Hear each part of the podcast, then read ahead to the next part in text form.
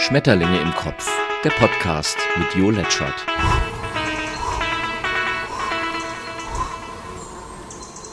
Moin ihr Schmetterlinge und willkommen zur wöchentlichen Kurzausgabe dieses Podcasts. Der Robert, der Habeck, nun also ist er fast angekommen und vielleicht ist er jetzt gar nicht mehr so unglücklich, fürs Erste kein Kanzler geworden zu sein, denn jetzt darf er das tun, was die Grünen doch schon immer gerne getan hätten, die Welt zu einer besseren machen. Mit grünem Daumen sozusagen. Temperaturregelungen, endlich mal die Poolbesitzer Maßregeln, Werbebeleuchtung verbieten.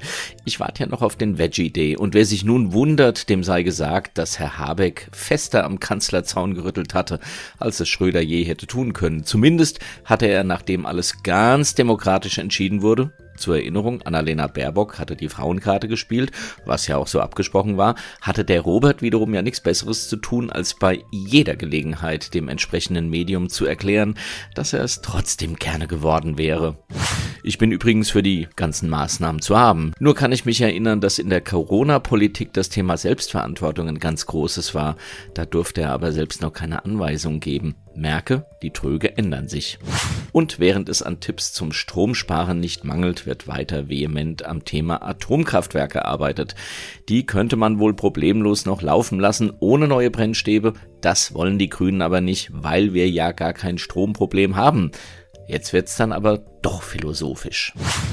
Der Herr Scholz kann sich derweil immer noch nicht erinnern. An die rechten Anschläge in Hoyerswerda vor 30 Jahren aber hat er sich zum Glück erinnert. Hoffentlich tut das auch der Verfassungsschutz. Der sieht zumindest keine große Gefahr für Krawalle im Herbst. Die wiederum werden in den Medien ja groß angekündigt. Natürlich ganz neutral, auch wenn sowas für die Auflage natürlich, äh, aber das ist ja völlig abwegig. Herr Melnick lädt jetzt doch nochmal aus. Diesmal den Herrn Kretschmer, weil der bei Lanz nochmal bekräftigt hatte, den Krieg einzufrieren. Ich halte das ja auch für einen schwierigen Vorschlag, aber für einen Demokraten verhält sich da der Herr Melnick dann doch irgendwie recht undemokratisch. Apropos undemokratisch, die Lage um Trump spitzt sich nun etwas zu.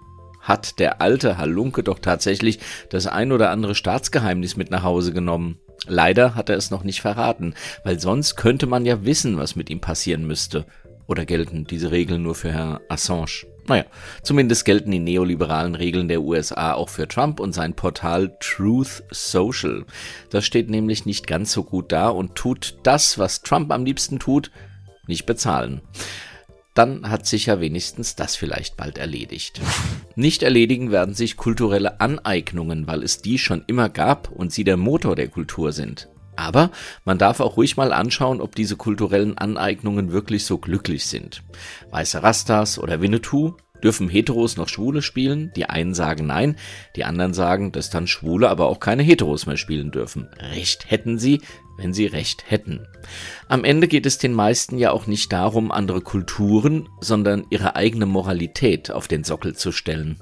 Und das ist ehrlich gesagt die unanständigste Aneignung in dieser ganzen, ansonsten durchaus wichtigen Debatte. YCT 529.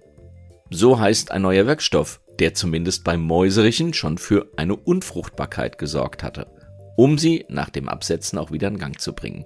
Forscherinnen der University of Minnesota arbeiten gerade daran, ihn nun auch in eine klinische Studie zu bringen. Gleichberechtigung auf fundamentalster Ebene.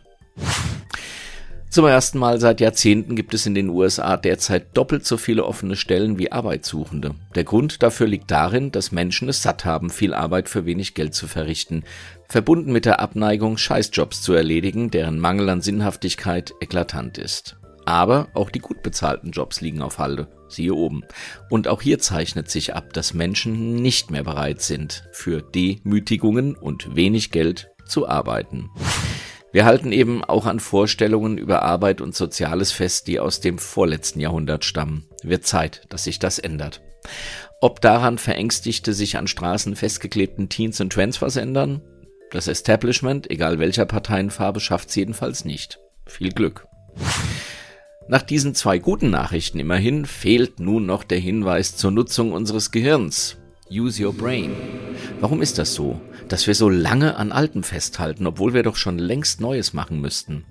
Und bevor du anderen diese Frage stellst, solltest du sie dir einfach selbst mal stellen. Denn die meisten deiner Verhaltensweisen sind zu einer Zeit entstanden, da sie aufgrund mangelnden Wissens über die Welt noch sinnvoll erschienen.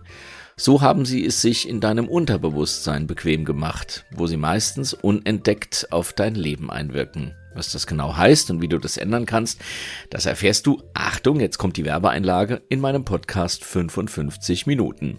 So, jetzt aber Schluss für heute. Danke fürs Zuhören und gerne ein Like oder gar, ganz verrückt, ein Abo. Mach's gut und bis zum nächsten Mal, dein Schmetterling.